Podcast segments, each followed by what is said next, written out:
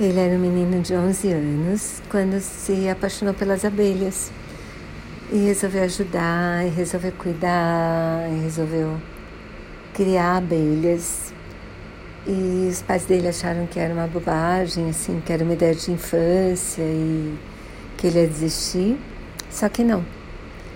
E aí ele acabou conseguindo ajuda de uma, de uma pessoa que ele conheceu numa, numa loja especializada, dos próprios pais, do prefeito da cidade onde ele morava. E está fazendo isso disso uma carreira e ajudando as abelhas e o meio ambiente. Vale super escutar. É do podcast francês, ele mora na França.